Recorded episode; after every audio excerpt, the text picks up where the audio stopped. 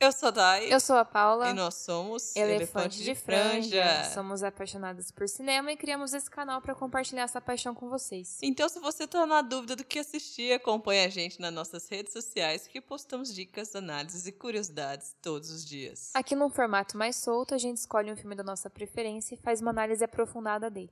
Para cada episódio, uma de nós escolhe o filme a ser analisado ou a gente aceita sugestões também. Então a gente vai estar tá aqui falando dos mais diversos gêneros do mundo do cinema. Segue a gente nas nossas redes sociais e não esquece de ativar o sininho para receber notificações. Bom episódio!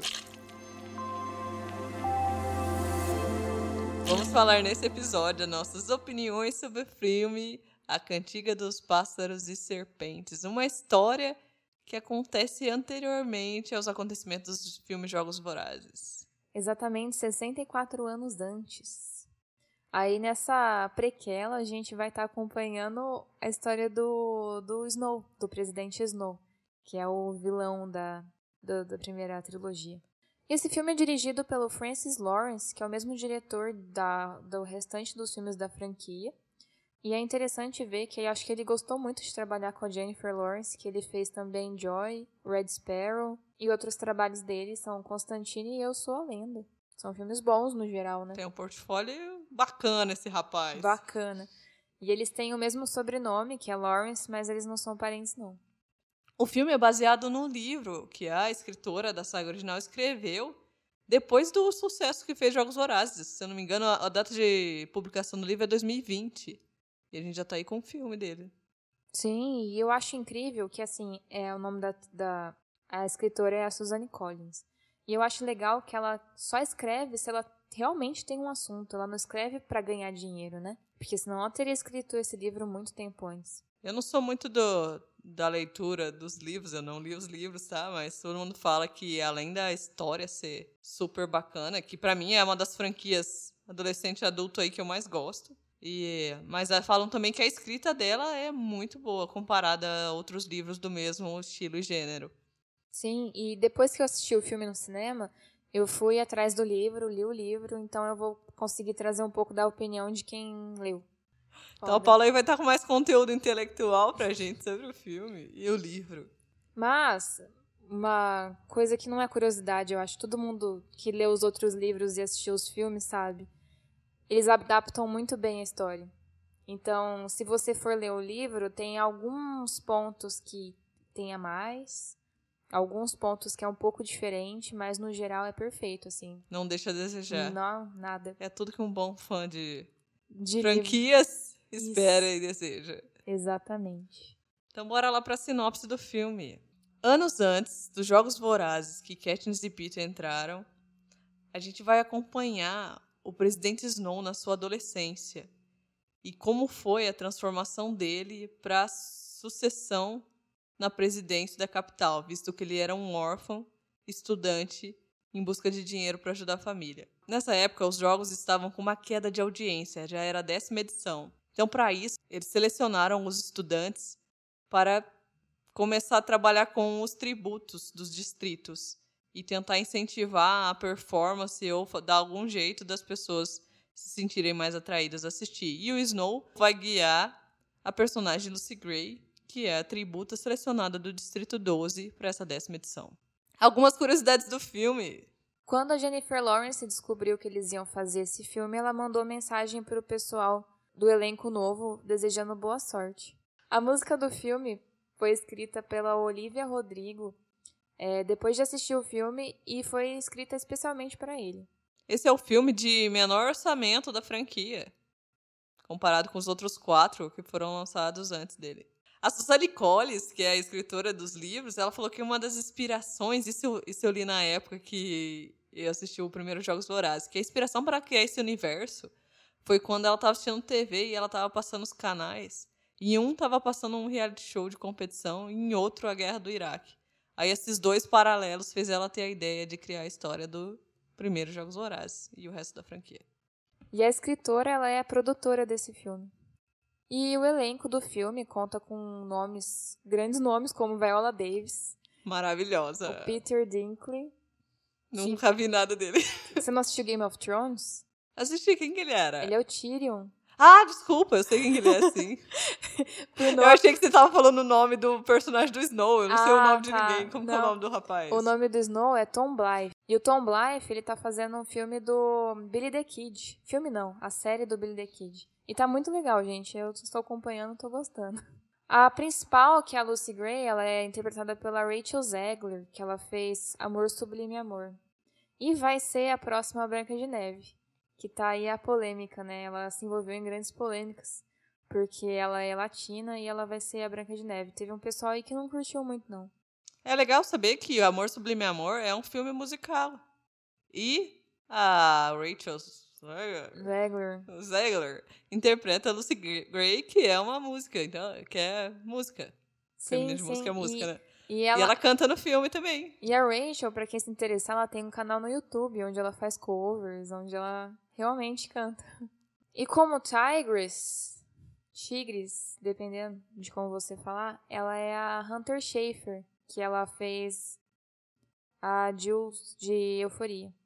E só lembrando, uma curiosidade que eu achei muito legal é que a atriz que faz a Lucy Gray, ela realmente canta todas as músicas ao vivo ali durante as cenas dela. É, depois eles editam e colocam a música gravada por cima, a música editada, né? Mas teve algumas cenas que realmente emocionou as pessoas ali, os atores que estavam presentes, por causa da música, por causa da interpretação dela cantando.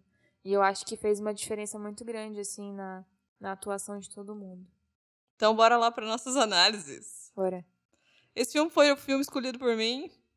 Eu sou muito, muito fã da franquia dos Jogos Vorazes. Eu já comentei, é uma das minhas franquias adolescente e adulto que eu mais gosto. Só que eu tenho um pequeno problema com filmes que contam a origem. Normalmente eu não gosto muito. Porque eu penso assim, eu já sei o que aconteceu depois. É. Por que, que eu vou querer saber o que aconteceu antes se na minha cabeça eu não vou. Então eu dei uma enrolada pra assistir ele, tanto é que eu assisti semana passada, só falei pra Paula. Vamos falar de Jogos Vorazes, não assisti ainda. E, mas vou assistir, que eu preciso assistir, que eu sou fã da franquia, mas tô enrolando. Mas eu gostei muito do filme, eu achei ele. Chamou muita atenção, e como fã, foi interessante saber essa parte do Snow, que eu achei que não seria, não teria validade de saber.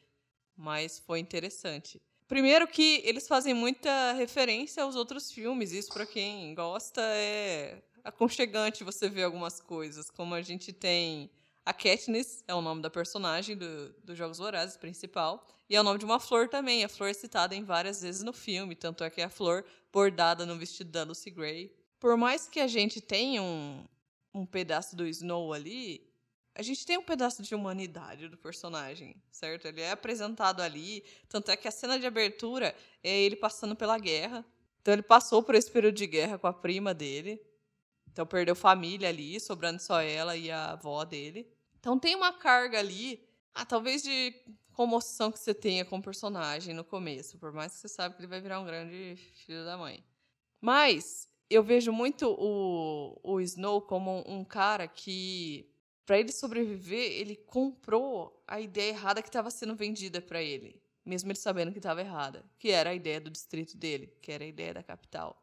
De ah, não vamos ter mais guerra, vamos fazer os jogos, você está livre da guerra, então tudo aquele horror que você passou, se você seguir na linha aqui, você está vivendo. Ele estava com um problema financeiro com a família dele, mas o cara estava vivendo na capital, comparado com os distritos. É até engraçado, porque o cara tava. Olha como é bizarro. O cara tava sofrendo por conta de grana, querendo. buscando uma ascensão no poder da capital para poder ter grana para ajudar a avó e a prima. Só que ele morava numa casa que não. Entendeu? Que era ainda. Depois eles tiveram que vender, mas era uma casa de luxo. Por mais que ele tava na necessidade ali no cenário que é mostrado para nós. Ele passava fome, mas estava numa casa com quadros e. Sim, entendeu? Então isso, isso é irônico quando você vê o que está acontecendo nos distritos. Então, e ele vê depois o que está acontecendo nos distritos. Então, tipo, não justifica tanto essa necessidade dele. Então foi a ideia que ele comprou e pegou para ele. Mas a gente tem que lembrar que a capital dessa época, 64 anos antes, não é a mesma capital cheia de fartura que é nos Jogos Vorazes é da, da trilogia, do, dos quatro últimos filmes, né? É uma capital que está 10 anos ali se recuperando de uma guerra civil, de tempos sombrios.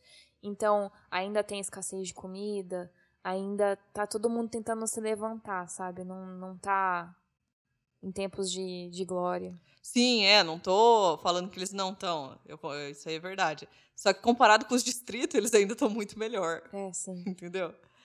E é até legal você ter pontuado isso, porque uma das coisas que mais choca quando você assiste os primeiros filmes é que a capital tem tanta esbanjação que o povo é exagerado nas roupas, nas maquiagens, e nesse filme ainda não tá isso.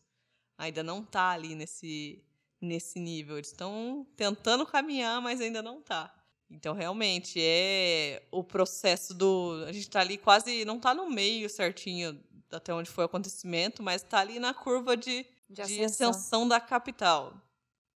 Algumas comparações que eu acho legal do filme é que.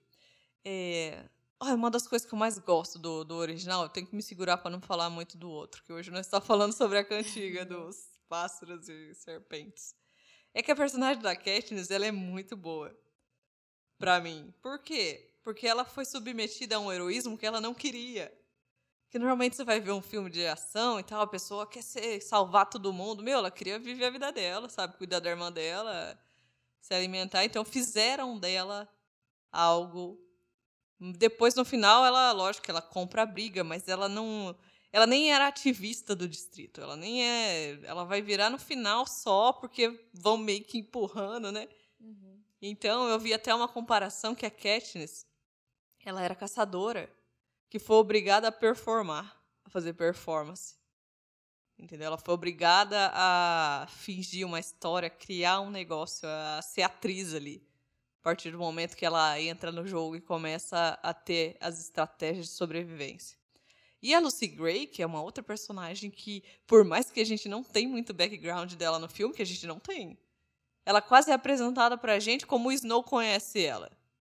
Só que o pouco que a gente conhece dela, a gente já consegue sentir a, a potência da personagem, sabe? A energia dela e as coisas. E a Lucy Gray, ela já é o contrário. Ela é, tipo, uma artista que foi obrigada a lutar direto nos jogos, sabe? E aqueles jogos, eles estavam começando a entrar pra performance, ainda não tava, tanto é que a audiência estava caindo. Tanto é que esse filme, ele não é o primeiro jogo, 01, eu achei que era no começo, que ia contar a história do 01. Mas ele já é a mudança do, da matança, propriamente dita, por vingança, para o que as pessoas querem ver. Então, o legal desse filme é isso. Que assim como em todo reality ou coisa que a gente acompanha, a gente sempre tem a necessidade de se conectar ou conhecer a pessoa que está ali, para você poder ter vontade de ver, para você poder ter vontade de torcer. E é até a coisa que é meio perigosa hoje em dia em reality show e essas coisas, porque ao mesmo tempo que você ama aquele personagem, aquela pessoa que está ali, se odeia qualquer pessoa que vai contra ela. Uhum. Só que é esse o desejo que tem nos Jogos Vorazes, tem hoje nas coisas que a gente assiste, de você querer ficar vendo. E é, esse filme é legal porque ele mostra essa transformação, sabe? Da, da capital conseguir enxergar, que por grande parte conseguir enxergar por conta do Snow, que as pessoas buscam ver aquilo que elas tipo lhe agrada, que é, elas buscam conexão com a história das pessoas. Então ele basicamente acrescentou storytelling nos jogos vorazes e a audiência aumentou. Só que é muito louco isso, porque, de certa forma, é um fato que acontece em. Lógico que não em realities de gente morrendo, né, gente? Mas em qualquer reality show que você assiste, você... que as pessoas gostam de ver é conexão e torcida. Sim. Daí da audiência. Na verdade, Snow era um gênio na, no marketing, né? Sim. Então, nesse filme, eu achei que por ser a décima edição dos Jogos Vorazes, não tinha muita história ali, né, na arena de luta. Era meio que uma matança pura mesmo, assim. Não tinha muito para onde correr, não era floresta, não era deserto, não era nada específico. Era só um, um salão cheio de arma e com alguns lugares para se esconder, mas enfim. O forte, eu acho que a atração do, do filme, para mim, foi meio que tudo bem, foi esse crescimento, esse desenvolvimento de relação entre o Snow e a Lucy Gray, ok? Mas foi o desenvolvimento dele depois dos jogos, né? Porque nos jogos ele cria essa conexão de necessidade com a Lucy Gray, porque ele quer uma bolsa de estudos para conseguir pagar as contas dele e ele conseguir fazer uma faculdade para ascender na vida. E para isso ele precisa da Lucy Gray, que a Lucy Gray se saia bem, que ela, que ela ganhe os jogos ali, para os, os dois conseguirem. Ela conseguir ficar viva e ele conseguir ficar confortável na vida. Aí tudo bem. Aí depois, eu acho que é o que molda o caráter dele pro futuro, sabe? Eu acho que não necessariamente ele nos jogos, porque ele nos jogos estava a emoção. Eu acho que por mais que ele fizesse por motivos egoístas, ele tinha um, uma conexão ali com, a Lucy Gray, uma gratidão por ela ter salvado a vida dele no momento e e ela gratidão por ter salvado a vida dela, por ter ajudado ela a receber patrocinadores, que é que é a edição que começa a acontecer isso por ideia do Snow. E depois saindo de lá, eles não têm mais essa necessidade vital de um do outro. Porque o que acontece? O Snow, ele faz umas coisas que não tava não era muito correta, ele ele trapaceia um pouco nos jogos. Então, o reitor Highbottom manda ele para distritos, para ele virar um pacificador, que é o pessoal que tenta manter a ordem nos distritos, pessoal mandado pela capital para não ter rebelião e revolta. Isso, ele vai lá para virar um pacificador. E daí, nesse momento, tipo, a Lucy Gray, coitada, nessa época, os tributos só volta para casa vivo e parabéns. Dá um tapinha nas costas e ficou por isso mesmo, não ganha nada, né? Não ganhava dinheiro, não ganhava casa, fama, nada. Então, o, o reitor Highbottom, que já não vai com a cara do Snow, manda ele para distrito. Manda pro distrito 8. E daí o Snow tenta ir pro 12 ali para ele se reencontrar com a Lucy Gray, porque tem um uma ideia de sentimento ali, né? Que eles não conseguiram concretizar no, durante os jogos, por motivos óbvios. E aí, nesse distrito, que ele começa a fazer, a tomar as decisões dele que constroem o caráter dele no futuro, sabe?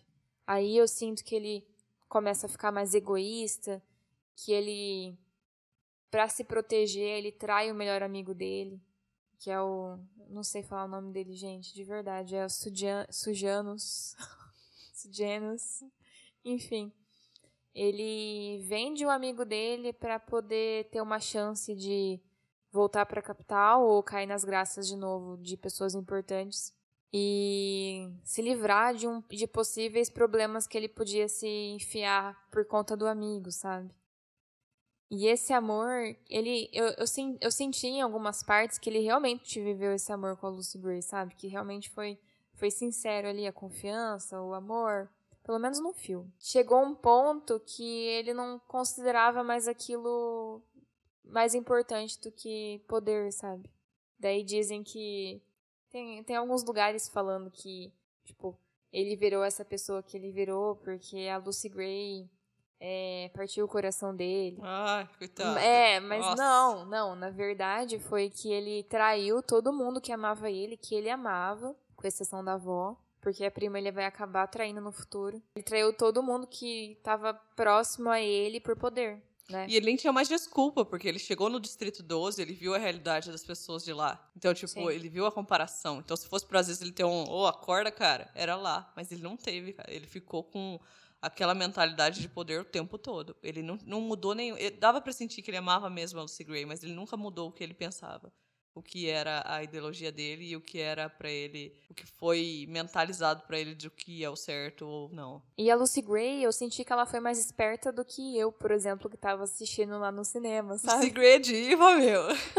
não deixou o boy lixo enganar ela. Não deixou. Não, ele ela conseguiu pegar pistas de que ele possivelmente teria mandado o amigo pra forca. E daí ela começou a ser mais esperta com ele, sabe?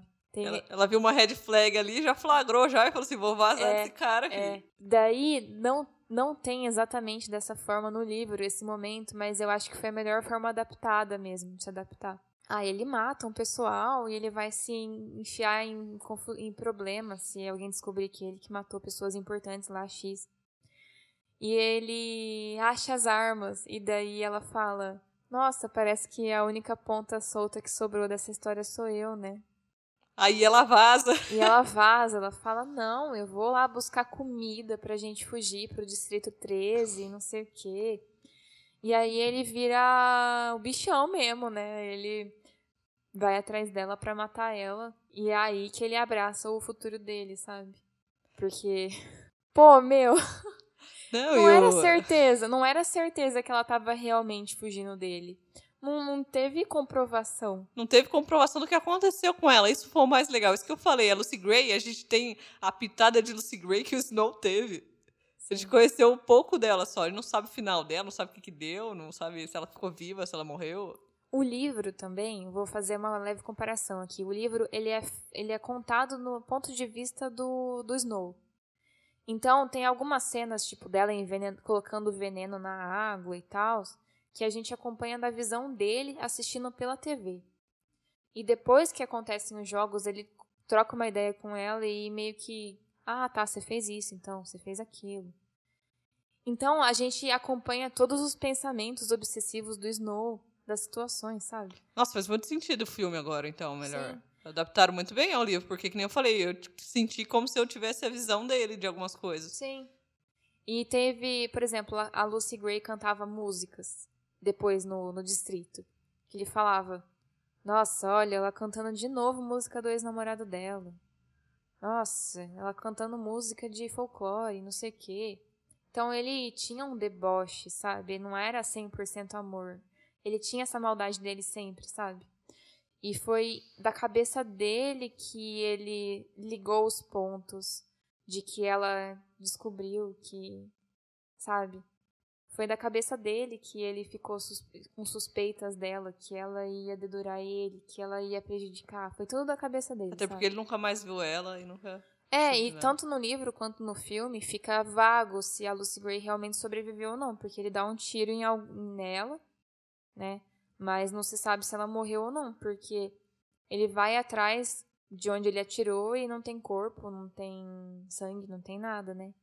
Então fica aí a dúvida se Lucy Gray está viva ou não. E a melhor frase é do Tyron, é o Tyron do Game of Thrones, né? Esqueci é. o nome dele do, do Jogos Horários, que ele fala assim pra ele. Uma das piores coisas na vida é carregar um mistério, você não saber o que aconteceu de verdade com tal pessoa. Isso pode te assombrar. E foi o que aconteceu meio com ele. ele não... Foi o que aconteceu. Por isso que ele fala Distrito 12, no outro ele já dá uma tremida. É, não, teve várias. Eu assisti depois os, alguns filmes, depois de ter assistido esse A Origem do Snow, e ele dá algumas, alguns indícios da vida dele no Distrito 12 mesmo, alguns indícios de ter tido relações com, com a Lucy Gray, sabe? De ter passado por isso. E é legal que, assim, no livro eles contam que todo mundo que é do bando do, da Lucy Gray tem nome de um, um conto. O primeiro nome é sempre um conto e a segunda o nome é uma cor. Então tem a Maud Ivory, tem a Lucy Gray.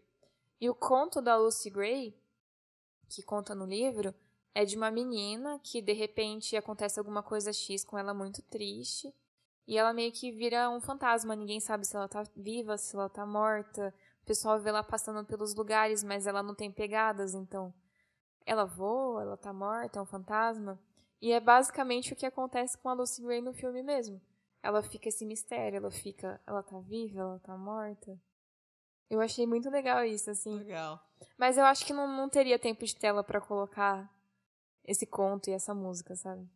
Mas é isso aí. No geral, eu tendo lido, lido o livro, eu achei uma adaptação muito boa. Tem algumas curiosidades, assim. Se vocês tiverem interesse e der visualização esse vídeo, a gente pode fazer um outro vídeo com essas curiosidades. Mas a princípio é um filme que eu recomendo. Vocês tendo assistido a franquia anterior ou não, é um filme bem legal, um filme bem redondinho. É que é o filme inicial também, né? Se você assistiu a franquia anterior, até é legal você começar por ele. Sim, daí você vai lá, empolga e tem mais quatro filmes pra você assistir. Se vocês têm uma opinião diferente sobre esse filme, é só comentar aqui embaixo. E se vocês têm algum filme de sugestão pra gente falar no próximo episódio, é só comentar. É isso aí, até a próxima. Tchau. Tchau.